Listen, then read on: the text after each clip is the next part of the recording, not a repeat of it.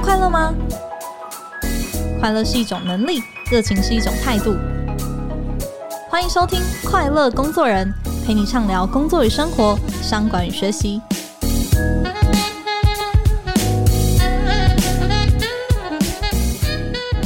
大家好，我是 Cheers 快乐工作人的记者邵敏。诶，不知道大家最近有没有出国游玩的计划呢？诶，这一两个月来啊，包含台湾在内啊，边境都纷纷松绑了。那大家又开始很兴奋地讨论起机票啊、饭店啊、餐厅啊这些话题哦。但是你知道吗？当我们在迎接所谓的报复性的观光时，台湾能够提供的旅游品质，可能却要来到一个新的低点哦。那不知道大家有没有注意到呢？即便疫情已经恢复这个平缓了，很多的餐厅呢，现在都改成。只做外带，不开放内用，甚至还大幅缩短了他们的营业时间哦。或者是说，诶，去到了饭店，这个入住 check in 的时间从三点延到了四点，然后假日甚至要到六点之后，然后大厅就这样挤满了等待的这个旅客哦。那这些情况的背后呢，其实都反映出现在餐旅服务业现在最大的困境就是人力不足哦。那今年呢，十月初呢，我们注意到有二十家台北市的星级饭店的 CEO 跟人资主管。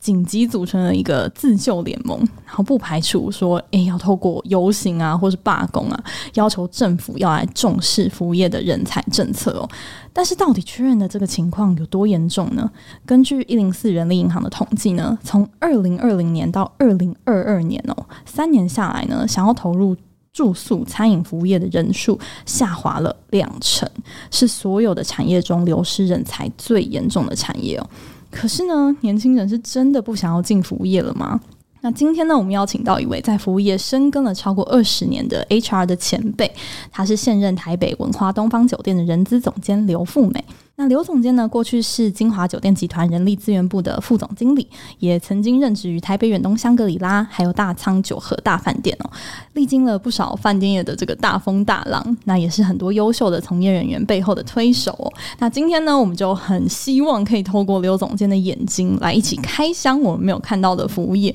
有哪些不为人知的苦与乐。欢迎刘总监。大家好，我是富美，来自文华东方酒店。我要再次强调，因为有时候常常大家会东方文华、文华东方搞不清楚，没关系，请大家帮我记得台北文华东方酒店。谢谢。是总监您好，谢谢你。现在听说一回国哈，就马上来到我们的节目。嗯、对于刚刚就是听到前面提到这些状况，尤其是看到哎饭店业自己发起这个联盟哦，自救的联盟，你应该有很大的这个切身之痛吧？应该说，在过去，其实疫情前这个问题就已经是还蛮严重的，因为人口在减少，然后再加上其实疫情前其实是台湾的观光业到达一个顶峰的时候，所以饭店也好，餐饮也好，各方面其实是非常欣欣向荣。那相对这个行业，其实大概是 AI 很难取代一个行业，因为就算很多的餐厅，他们想要试图的要去用。机器人啦，或者是想要用一些科技的方式来解决这个问题，但是基本上都有点困难，所以基本上那时候就已经缺人。嗯、疫情这两年让它雪上加霜，因为这个行业是首当其冲嘛，所以很多人其实是离开了这个产业，因为防疫的考量，对不对？对。然后疫情前是缺人，疫情后根本就是几乎是没有足够的人可以做这件事情。嗯，所以您观察到，其实现在。各个饭店业其实基本上都有燃眉之急，对不对？几乎每个饭店业里面碰面，人资聚会都在聊。然后人资现在我看很多人资大概晚上都没办法好好睡觉，就是闭起眼睛就是招募招募，找人找人，大概就是这样子的一个想法。嗯，您刚刚提到防务人员现在非常难找哈，对，所以需要很高龄的人还继续的待在职场上面，都还有机会。那你自己观察在饭店的这个领域里面，还有哪些职缺是特别难找？如果说是比较劳力方面，像餐务也是其中一个。像我想，现在很多人可能家里面都是洗碗机，自己家里碗都不洗了，他怎么会出来当餐务员？是。但我们应该，我在想说，应该换个名字，他应该叫做餐务的操作员。其实不可能叫你在那边洗盘子，而是叫你要把盘子放进去机器里面。嗯。那像这样的餐务员，现在在饭店也是非常的难找，因为他也是属于比较劳力。嗯。那早期像我们现在餐务员有很多也六十几岁。嗯，就退休继续留任的都有，嗯，然后再加上其实如果说比较一般的工作，餐饮非常难找。餐饮一般来说，以前可能大家想象中的也比较多，会是集中在当学生的时候打工，哦，短期的。很愿意去麦当劳、去某一家餐厅，因为餐厅打工它是可以拿时薪，或者是说它很快就可以用最快的方式去赚到你要的收入。对。对，但是真正的餐饮的服务，尤其现在台湾这么多米其林餐厅。我想他应该不太是一般你想打工就来，然后的他还是需要一点培养，需要一些时间的专业训练。嗯，所以在这种情况的时候，大家都在抢有专业的、成熟的服务人员。嗯，那说实在，在米其林没开始之前，他可能人力就已经处在一个不是这么充足。嗯，当米其林进入台湾，米其林要抢的也是同一群人，要有经验的，要有热忱的，甚至于他要有一些语言能力的。所以，其实米其林进入台湾，某种程度是把台湾的餐饮业带到另外一个竞争的层次。嗯，听起来怎么样吸引更多的新血进入，应该是所有服务业下共同的难题哦。那您自己有观察，为了吸引年轻人进来，有哪些企业推出了一些新的留才揽才的一些奇招吗？应该说，我们了解了一下哦，发现其实年轻人他们在找工作，你说薪资，它是其中一块，对。薪资，我相信对大家而言，你当然希望同样付出的时间点能够拿到相对高的。可是另外一方面，他会认为希望能够在工作里面找到什么样的乐趣，或者是这份工作是不是符合他的需求？嗯，因为每个人的需求不一样，有些人就是我只要晚上工作，因为我白天可能要做什么；有些人可能觉得说，哎，我就是只想要一个一天上几个小时的班。或者我说我找这个工作，他就是为了哦，因为我可能有家里的的因素，我必须照顾家里面。所以有些人说我找这个工作，对，就是为了要能够出国，所以他会有不一样的需求的时候，变成你要去了解，嗯，要去满足他，要去针对他们提出。不一样的一些就是工作的内容跟 package，其实这也是我们现在最辛苦的，因为已经不再是以前一个职位你就打出一个广告，告诉他说多少钱，然后什么工作你就可以满足他，要克制化了，几乎要克制化了，几乎是要针对每一个来面试的人，嗯、你都可以谈到不一样的东西。那要不要针对他在你的程度范围，在公司可以接受的范围之内，提供给他要的东西？我们连我们的工程人员。其实都是服务的一部分，对，因为你去饭店会不会看到，有时候有些员工可能刚好在补油漆，然后有些在换灯泡，哪个地方坏掉，是不是都需要工程人员？但我这个工程人员他又不是一个二十四小时你都可能会看得到他，他就是必要的时候他就会出现。那这种人其实也不好找，结果我们在疫情的期间其实找到蛮多是长期的 PT，嗯，那这些人哪里来？他们本来就是做那个旅游业。那刚好旅游那段时间，旅行社关门，对，那他们都没有办法，所以我们就跟他们谈好。其实我们也觉得说没有关系，大家就是试试看嘛。这段时间，所以他们就是几乎 long term 的长期的 PT 在我们那边，然后他们是很有服务热忱，也很会跟客人互动，嗯，所以在我们那边工作还蛮开心的。那我们就跟他谈，你希望你哪一天你一个礼拜能够上几个小时，能够怎么样？我们会尽可能的去符合在那个当下适合他的，而他也愿意。花时间，因为当然不可能每你只来个一天两天，通常都是如果你愿意是跟我们长期，嗯，所以接下来会是一个会是 PT 或者就所谓的计时人员。我想计时长期的计时人员或者是这种约聘人员，可能会是这个产业我们必须要去更专注的人，嗯，因为一个工作同样做八个小时，但他会觉得说，我不知道我们很多谈的一些员工，他认为八个小时对他来说有点太长。一个礼拜做几个钟头，你可能跟他讲四十个小时，对他而言四十个小时有点久，所以我们会开发出很多就是部分工时，嗯，或者是那一个单位其实像这个房务，我可能就只是最忙的 check in check out 的那段时间，你可以来工作的四个小时，你大概就是做什么？所以我们会尽可能的去符合来面试的人，那他条件也符合，因为他可能不会只有一份工作，现在有很多斜杠，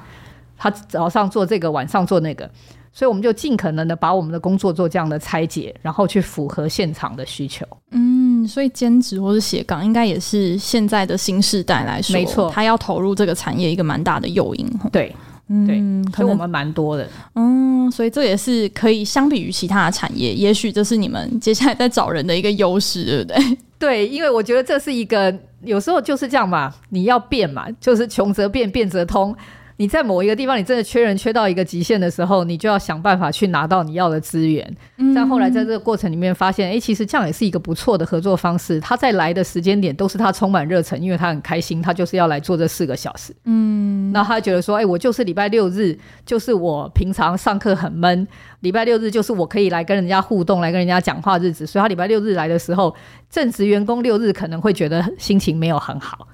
但是他却礼拜六日来，他玩的很开心。嗯，所以不同的需求，如果能够找到他符合他，其实我觉得这是未来在我们做这块上面，真的要花更多心思去提供。嗯，就是这样。这可能是您过去在当人资的时候比较少会需要，哎，这么活活用，这么弹性这么弹性，对，这么弹性，嗯、没错，要要变得很快这样子。那也很想跟您聊一聊，因为在同一个产业里面待这么多年呐、啊，您觉得从事饭店业最吸引人的地方，对你来说是什么呢？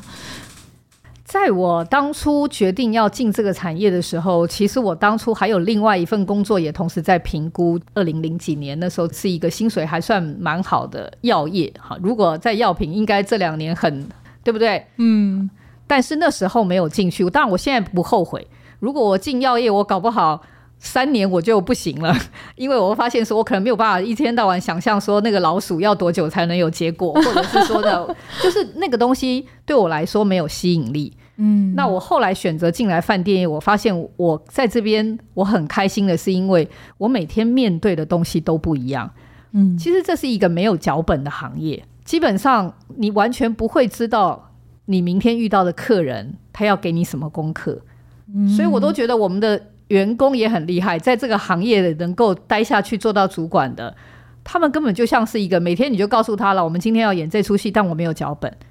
OK，你上台了，你看到就是看客人，你的对手给你什么，你就回答他，你就解决他，你就想办法把这出戏。我们需要的结果就是让这出戏结束的时候，客人是离开是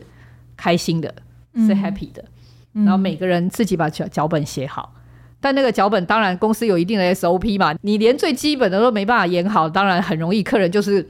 生气着离开就不会是笑着离开，所以我一直说这是一个没有脚本也没有 SOP 的行业。嗯，我们的 SOP 可能就告诉你说，你的食物保存一定要依据这样，这当然是要有的。但是，一旦你上场了，你一旦我都把它当成是一个真的是舞台。说实在，第一次端盘子很紧张哎，我以为、哦、我以为说那个说我自己本身就是也会去实习嘛，或者是什么，我才觉得说原来压力这么大。哎，做饭店的人资也要下去实习啊？因为我以前会想要去帮忙嘛。嗯，我那天还去帮忙带位，然后因为客人，我们有一天突然间来了一个包场的客人，就是一个科技公司把我们整个早餐包起来，然后那个大概几百个人，那你光是出口啊、安排啊，就我到现场去，我都觉得说，原来站在那里要怎么样去跟客人应对，然后讲话大小声，或者你的姿势，你要怎么讲，客人才懂，原来。他没有想象中的那么的，虽然我自己这么做这么多的人资，我们都在做教育训练，然后告诉大家这样这样这样，可是你会发现，真正能够在上面悠游自在的员工，他就是一个非常好的演员。嗯，因为他很习惯客人在他旁边眼光看着他，你会发现一直举手就是一直盯着你嘛，你走的每一步，客人都在看你，什么时候看过来，什么时候望向我，这样。所以其实我们就会很希望说，让员工。我自己就觉得说很好玩，每天就是这样。嗯，所以为什么到现在，其实我早期也曾经做过金融业，可是因为我发现我每天算好多数字，那数字算完了就没事了，就数字不要算错就好。嗯，但你就会觉得好像少了点什么。嗯，所以有一些行业别的差距，所以我就觉得很好玩呢。原来这个行业的沟通，然后这个行业它的员工的组成又非常的多元化。譬如说，我们刚刚讲为什么那么难找这些 housekeeping 啦，就是房务员啦或参务员啊，其实他们可能很多，不要说电脑了，他手机他都要花很多时间才学会，你怎么跟他沟通用这些东西？但是我有好多从国外回来，甚至于像我们有非常多的外国的主管，就他的整个组成的分子是非常的多元。嗯，那在这个过程里面，你面对不同的员工，你连讲话口气。你都会要调整，因为你要跟他用他的语言沟通。嗯，所以我的 housekeeping，我的台语也很溜，因为我都要跟我的 housekeeping 讲，还有我的 stewarding 的大姐们，哦、每天早上说大姐，给他我后宝，你就是要这样。然后跟你的这，我还有好多的香港师傅，所以每天早上的早上西服，你都会有一些，就是你必须要见到不同的，让他们觉得说，哎，你跟他们是站在一起，所以很好玩，就在这个地方，嗯、因为你永远不会知道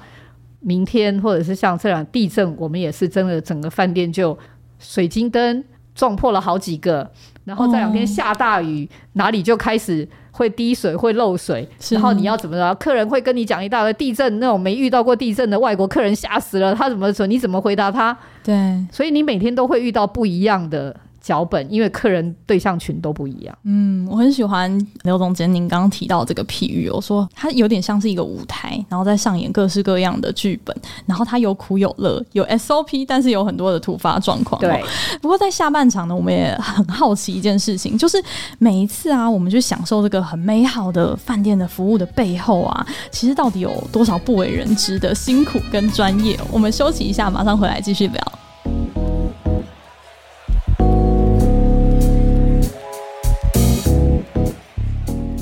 位听众朋友聊聊哦，转眼间就要迈入二零二三年了。诶，你现在的电力值剩下多少呢？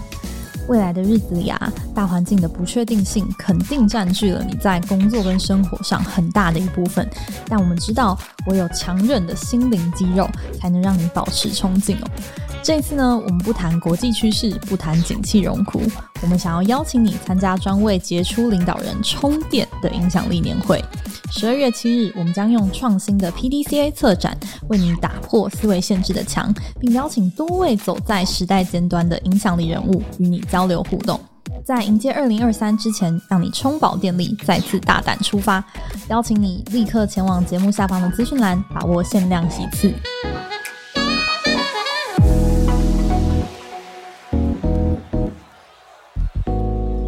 回来。诶，接下来想要继续跟刘总监来请教哦，就是在我们开心的享受饭店的服务的背后，是不是有一些特别辛苦的一些职位，可能我们一般人没有在认识到的，能够跟我们稍微打开他们的工作的日常，让我们可以一探究竟吗？好，因为其实我举几个大家可能平常没注意到的职位，嗯，好，譬如说，大家有没有想过帮你拿行李的行李员？好，那我们叫 bell 吧。其实我曾经在某一家就是公司，那他就是很在乎这个行李员。那时候应征行李员的薪资比其他职位都高。我刚开始觉得很不能理解。好，那不会演，他就是一家日商公司，是很特别的逻辑。那我当然就要了解一下，嗯、因为我做惯了饭店业，贝尔对我们来说，因为他们可能就是行李提完了拿小费就是这样。他说不是，贝尔就是从拿了行李，他们通常会陪着客人到房间。这一路上，你跟客人的聊天，你如何跟客人应对，基本上在在都会影响到客人他的第一个入住的感觉。嗯，所以对他们而言，他是 bell 拿了行李陪着客人直接到房间，然后把他送进去，所以他就站在那边一直等，等着客人 checking 好了之后，然后他把，当然这是一个那家公司的一个作业模式，所以他会给 bell 非常高的薪水。那我就问他说，为什么？因为你除了要语言。你还要懂得怎么跟客人讲话，你要怎么跟客人聊天，因为你这一路上长一点，嗯、很可能你要走个十来分钟等电梯，这十来分钟都不讲话就尴尬了，要有非常多话题。对，所以他们的贝尔呢，训练到贝尔是非常会聊天。所以客人也很开心，从他入住的时间，他就觉得很安心了，因为有人跟我，通常他们当然一定要会讲他的语言，所以基本上他用日文，就算你讲的不好，但是你可以有的，哎，你晚上要去哪里啊？要去吃饭啊？那我可以介绍哪里啊？这是第几次回来啊？或什么的，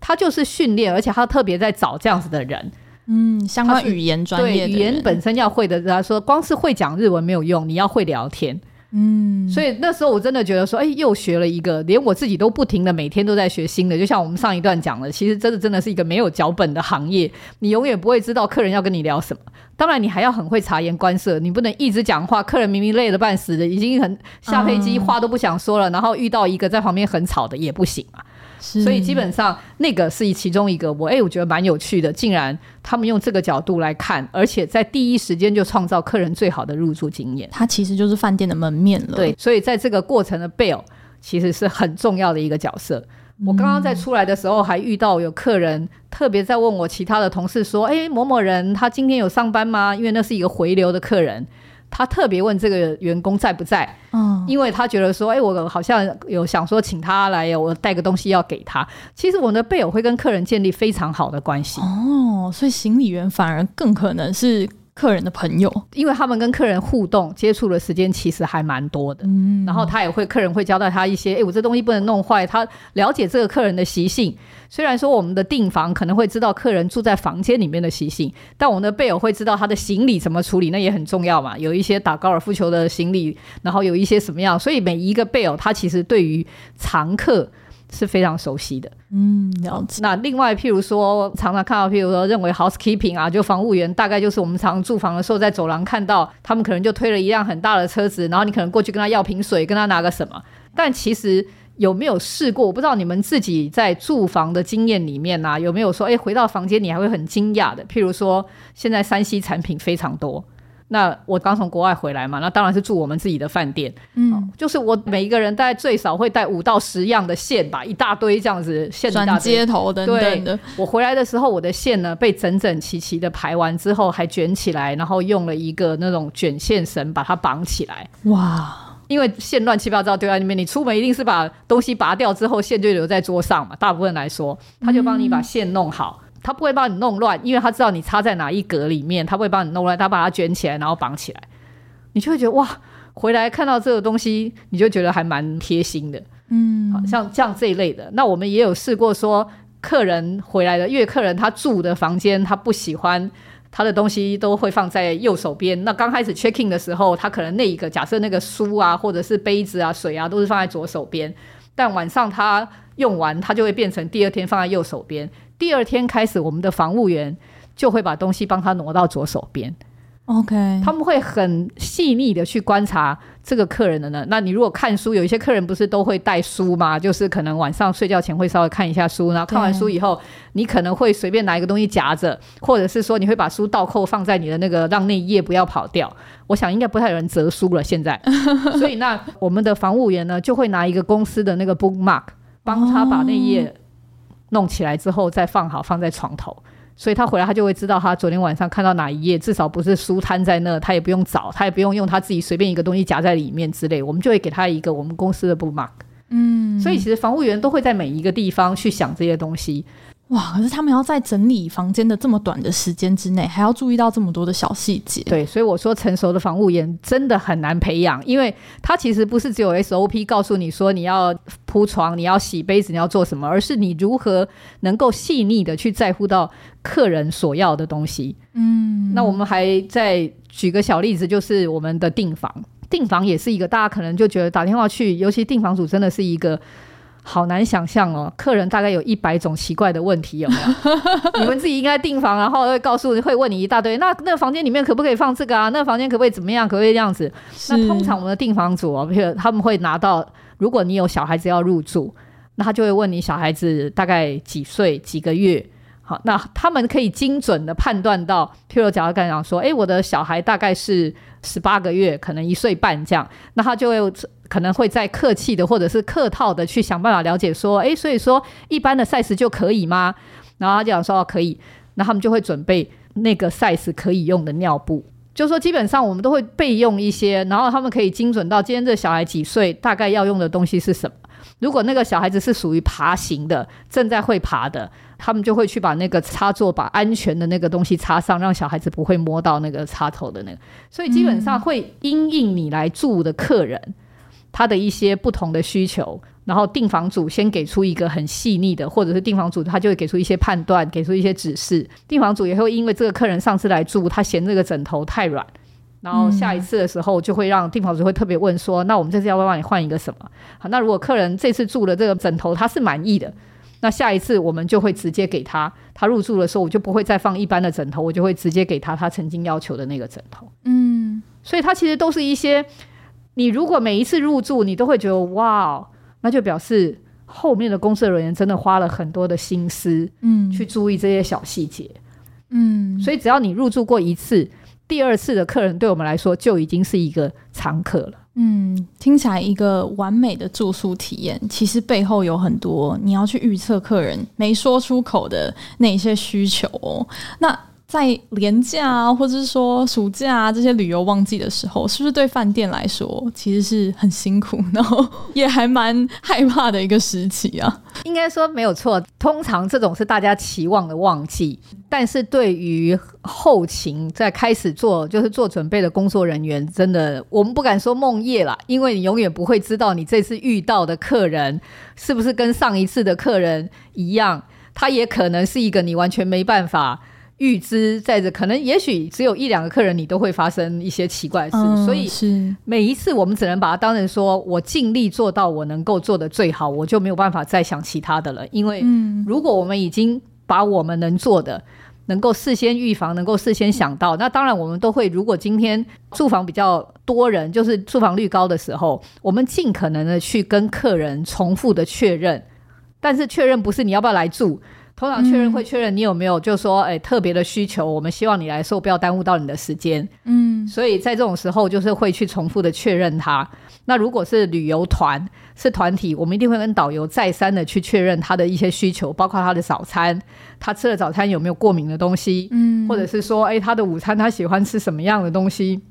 我们都会特别的帮他把这些东西，甚至有些客人。他每一次来都一定要网购，要预购某一些店的名产。OK，那我们也会先帮他们了解一下，如果可以，我们就会先帮他做好这个预购，等他们来的时候，可能就可以在房间里面，他们可能就会拿到之类的。嗯嗯，嗯，所以等于说，公司基本上只要是在旺季，其实你越早做准备，嗯，你当然后面出状况的，这时候为什么说门槛看起来不高，可是成熟的员工、很有经验的员工跟没有经验的员工。我相信效率就是有差，那客人的感受也会不一样。嗯，那个差异很快的，马上应该就会反映在各式各样的平台评论上面。所以其实为什么说，其实它真的是一个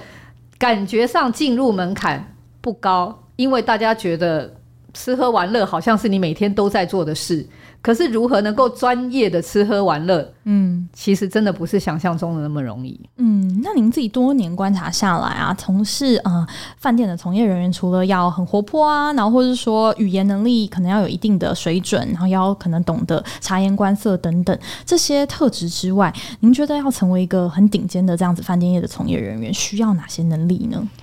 我觉得首先他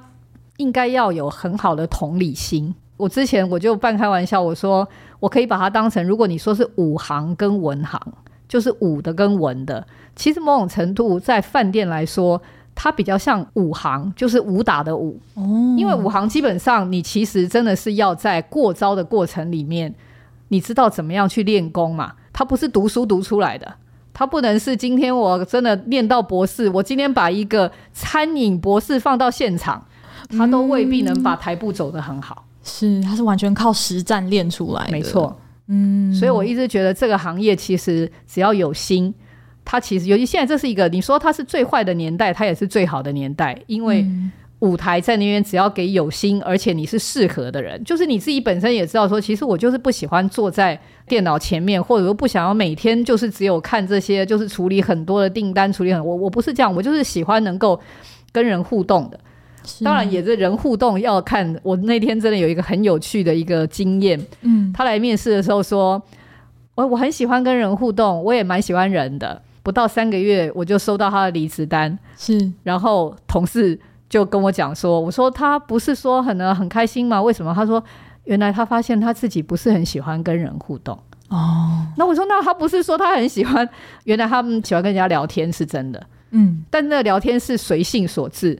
他喜欢就说跟他想讲的人聊天，不喜欢的人他也不见得会跟他聊天。是，所以你喜欢跟人互动，是各种人你都要能够接受。所以我才说，你必须是要能够包容，嗯、你也要弹性很大。你觉得你就是一个兵来将挡、水来土掩的这种人，我没有关系，我都可以搞定。你有这样子的一个人格特质特性，其实你就很适合在这个产业哦。毕竟你是不能挑客人的，对。嗯，你自己也会很开心啊。如果你是一个真的有一些客人，你就是喜好太明显，这个我也不喜欢，那也不喜欢，你自己也会很辛苦，那不可能长久嗯，那我刚刚讲最坏的时代也是最好时代，所以这个时候其实我们各大这个产业里面都在抢一些，真的希望是能够对这个产业有兴趣，我们愿意投资，也愿意花钱去培训这些人。像我们现在这两天，总部就一直问我有没有要一些从国外找一些人回来啊，或什么，因为我们通常都会到外面去做招募嘛。是，但今年我们还是希望国内国外都有这样子的人才能够加入我们，我们会有一个很好的训练的计划。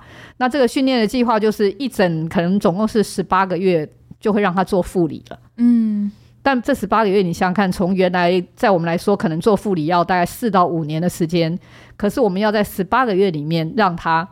能够成长，能够上去，所以他本身要有很强的抗压性，那他的本身当然也要有非常好的包容力跟弹性，因为他可能要今天会给你做餐饮，明天我可能要给你做后台的餐饮，我可能要你去算一下餐饮的成本或什么，所以他既要能文，也要能武。因为我们希望他尽快的能够变成领导阶层，嗯，那当然，其实这些东西都可遇不可求，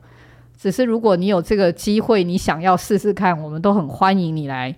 尝试一下，所以听起来就是你进到饭店业啊，你一开始的这个工作的职位，其实不一定会是一直都待在这样子的职位上面。其实有蛮多听起来轮调啊，然后或者说到国外，甚至假设它是国际级的一个集团的话，其实都是蛮多。因为其实世界各地可能都有需要你这样子的背景，你这样子的语言的人，所以其实是蛮容易。适合就是想要去国外出国移动的，所以其实我觉得，如果想要到国外工作，嗯、这一个就是就像刚刚讲，门槛不是相对的那么高，你进得来，那你能够在这个地方相对找到你的热忱跟你的兴趣，他到国外的机会就多。很多人当初走饭店业也是因为这样，现在更是一个非常好时机，因为国外跟我们一样缺人，是，所以你有相关的背景经验，公司绝对很愿意用你的。对，我们也听说现在国外都找到台湾的猎头，然后 想邀请台湾这边引台湾的人，然后到国外的饭店业去。然后台湾的饭店业者就想说：“天哪，我们已经那么缺了，然后国外还来抢人。”对，我现在就只能到外面去抢人了。对，哇，所以听起来在这个缺人的状况底下，其实加速从业人员的成长，应该也是你们现在很大的一个挑战哦。没错，就是养成的时间相对也变短了。嗯，那我觉得以现在孩子的这种学习能力。因为学习的方式不一样了，嗯，所以他们其实比以前更容易上手，所以他所需要的只是一个舞台跟时间。所以我们现在就觉得说，只要愿意，这个所谓十八个月的一个 program，它其实不是我设计的，哦，它是员工跟单位主管跟人资，我们坐下来一起讨论，你想要学什么，你缺什么。你应该往哪一个方面去补强你自己比较不足？因为有些人他天生，譬如说他可能就是理工或者数学背景的，或者财会背景，你就不用让他再去学太多财会的东西。可是他可能会需要知道的是一些餐饮的，譬如说 wine 的 knowledge 啊，譬如说有一些海菌啊、餐饮食物的东西，他就必须要往那个方向多学一些。所以每一个不同背景的人，他要被强化的东西不一样。嗯，所以刚刚听起来不只是工作内容的克制化，其实连学习的内容的克制化也是饭店业现在很重要的一个培训的重点喔。没错，嗯，听起来，因为刚刚也有提到说，其实呃，你的员工心理的状态啊等等，其实也会很直接的影响到我们的客人。嗯，所以这样听起来，在饭店业当主管，是不是也特别需要领导的能力呢？对，因为我觉得领导这件事情哦，基本上真的。你如果能够让你下面的人，就说我们的主管带我们的员工，员工开心，他是不是在服务上面，他也可以很开心、很愉悦服务客人？客人相对的一定也会感受到，所以客人也会很开心。嗯，那客人开心了，说实在，客人在付钱给公司或者在花费消费上面，其实客人也会相对的愿意付出，很直接反映的，那就回馈的还是回到我们这边。那回到公司上面，公司又可以再。给好的福利、薪资福利，再给主管，所以其实领导力对于人的这个行业，其实像我们这种行业，它确实影响非常大，而且它不是一对一，嗯，它是你一个人可以影响一个团队，那你这个团队很开心，你的整个团队就能够有很好的、很好的生产力，那相对的就可以创造出更多的 profit。不过我也很好奇一件事情是，嗯、呃，可能很多人会觉得说，从事服务业或者我进到饭店业，假设我以后不做了。那这个履历，或者说在这里培养的能力，我有办法累积吗？有办法带着走吗？那刘总监你怎么看这件事？我一直都还蛮鼓励年轻人哦，在因为国外有所谓的 gap year 嘛，对，就是你可能大学毕业，可能还在寻找你自己的人生方向的时候，出去走一走，看一看。那我会建议年轻人不妨把这个所谓 gap year 的概念放在服务业。我没有说你一定要到饭店业或到我们公司，但是可以去服务业感受，因为服务业基本上就是一个我刚刚讲，你要去锻炼你自己的应对能力。你的 EQ，你的人与人之间的，甚至于解决问题的能力，甚至于你每天没有脚本，你如何应付这些东西，它是非常的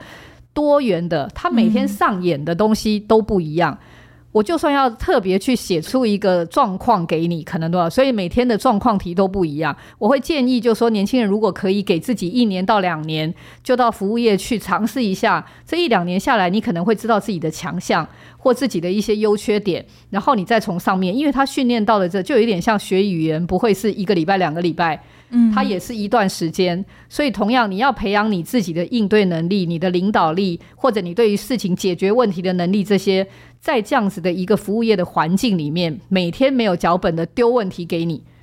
那是一个多难得的一个经验啊！嗯嗯嗯。不过您自己会不会也期待？因为整体而言，其实还是蛮难吸引人才加入的一个产业。你觉得产业要怎么样子去提高他们自己的附加价值，然后来吸引更多的人才呢？我其实觉得，在现在产业里面，确实，尤其是服务业啊，我们自己的自信心啊。因为在我们做了这么多，我们有没有让别人看到他有多专业？譬如说像今天这样的他的了解，那相对我也想呼吁的就是整个社会对于服务这个产业，我们之前应该几年前台湾一直说服务业立国，服务业立国，可是我们对于服务业有没有给予应该有的尊重，跟他们应该要有的一个肯定？就对这样的一个他，因为他真的基本上没有想象中容易。就我们会希望说，不管你今天自己去消费也好，或你自己在从事这个行业，其实它真的是一个很难去满足每一个人需求的。对，那是不是多一点点尊重？我曾经发起过一个活动，就是在过年的时候，就是向服务你的同仁说谢谢。OK，因为你想想看，在大年初的除夕夜说谢谢这样的一个活动。因为你想想看，你回家过除夕夜，但你很开心的，你们全家到饭店去聚餐，你全家到餐厅聚餐，如果没有他们，你如何能够很快乐的吃你的团圆饭？所以我觉得大家应该，为什么刚刚讲到同理心，我也希望呼吁，就是社会上面能够多一些这种大家的同理心，将心比心，因为他在帮你服务，让你有一个很快乐的旅程。让你能够很快乐过你的除夕夜，所以基本上这些人，你只要给他一些些，我想只要说个谢谢都足够了。嗯，哦，那你就算不说谢谢，至少不要发脾气，不要摆脸色，不要你为了你自己的聚会，你自己的不开心，然后你发他脾气，他已经没有回家过年了。所以我常常都会觉得说，如果能够多一些些的尊重给这样子的人，那其实说实在，大家会开始懂得这个产业它其实很可爱的地方。很多人不愿意去，是因为家长。或者因为他觉得说，哇，一天到晚看到电视上面有一些被客人骂啦，或者是怎么样，嗯、那将心比心，家长就会觉得说，我为什么要让我的小孩去受这种气？是。那如果今天我们能够换个角度，大家都少一点这种责备，少一点这样的东西，那是不是这个行业其实还是真正是一个很好的磨练的舞台？嗯，哇，今天非常谢谢刘总监，很精彩的一个开箱服务业哦。我自己也发觉，很多人其实没有把服务业当成一个自己职涯工作的选项，但其实它里面所磨练的专业，还有也许是一个很好的满足自己追求的生活的多元性，不管是去国外，或者说兼职斜杠等等，其实它都不失为一个还不错的选项。那即便没有把服务业视为你自己工作的选择，其实多一份对服务业的理解，多一份尊重，跟甚至小小的一个感谢。其实都可以帮助整个台湾的服务业产业越来越好。我们今天非常谢谢刘总监，谢谢谢谢大家，谢谢。那如果你对这集节目有任何的想法，想要跟我们分享，也很欢迎在你现在收听的平台留言给我们。那我们今天的节目就到这边结束，我们下集再见，拜拜，拜拜。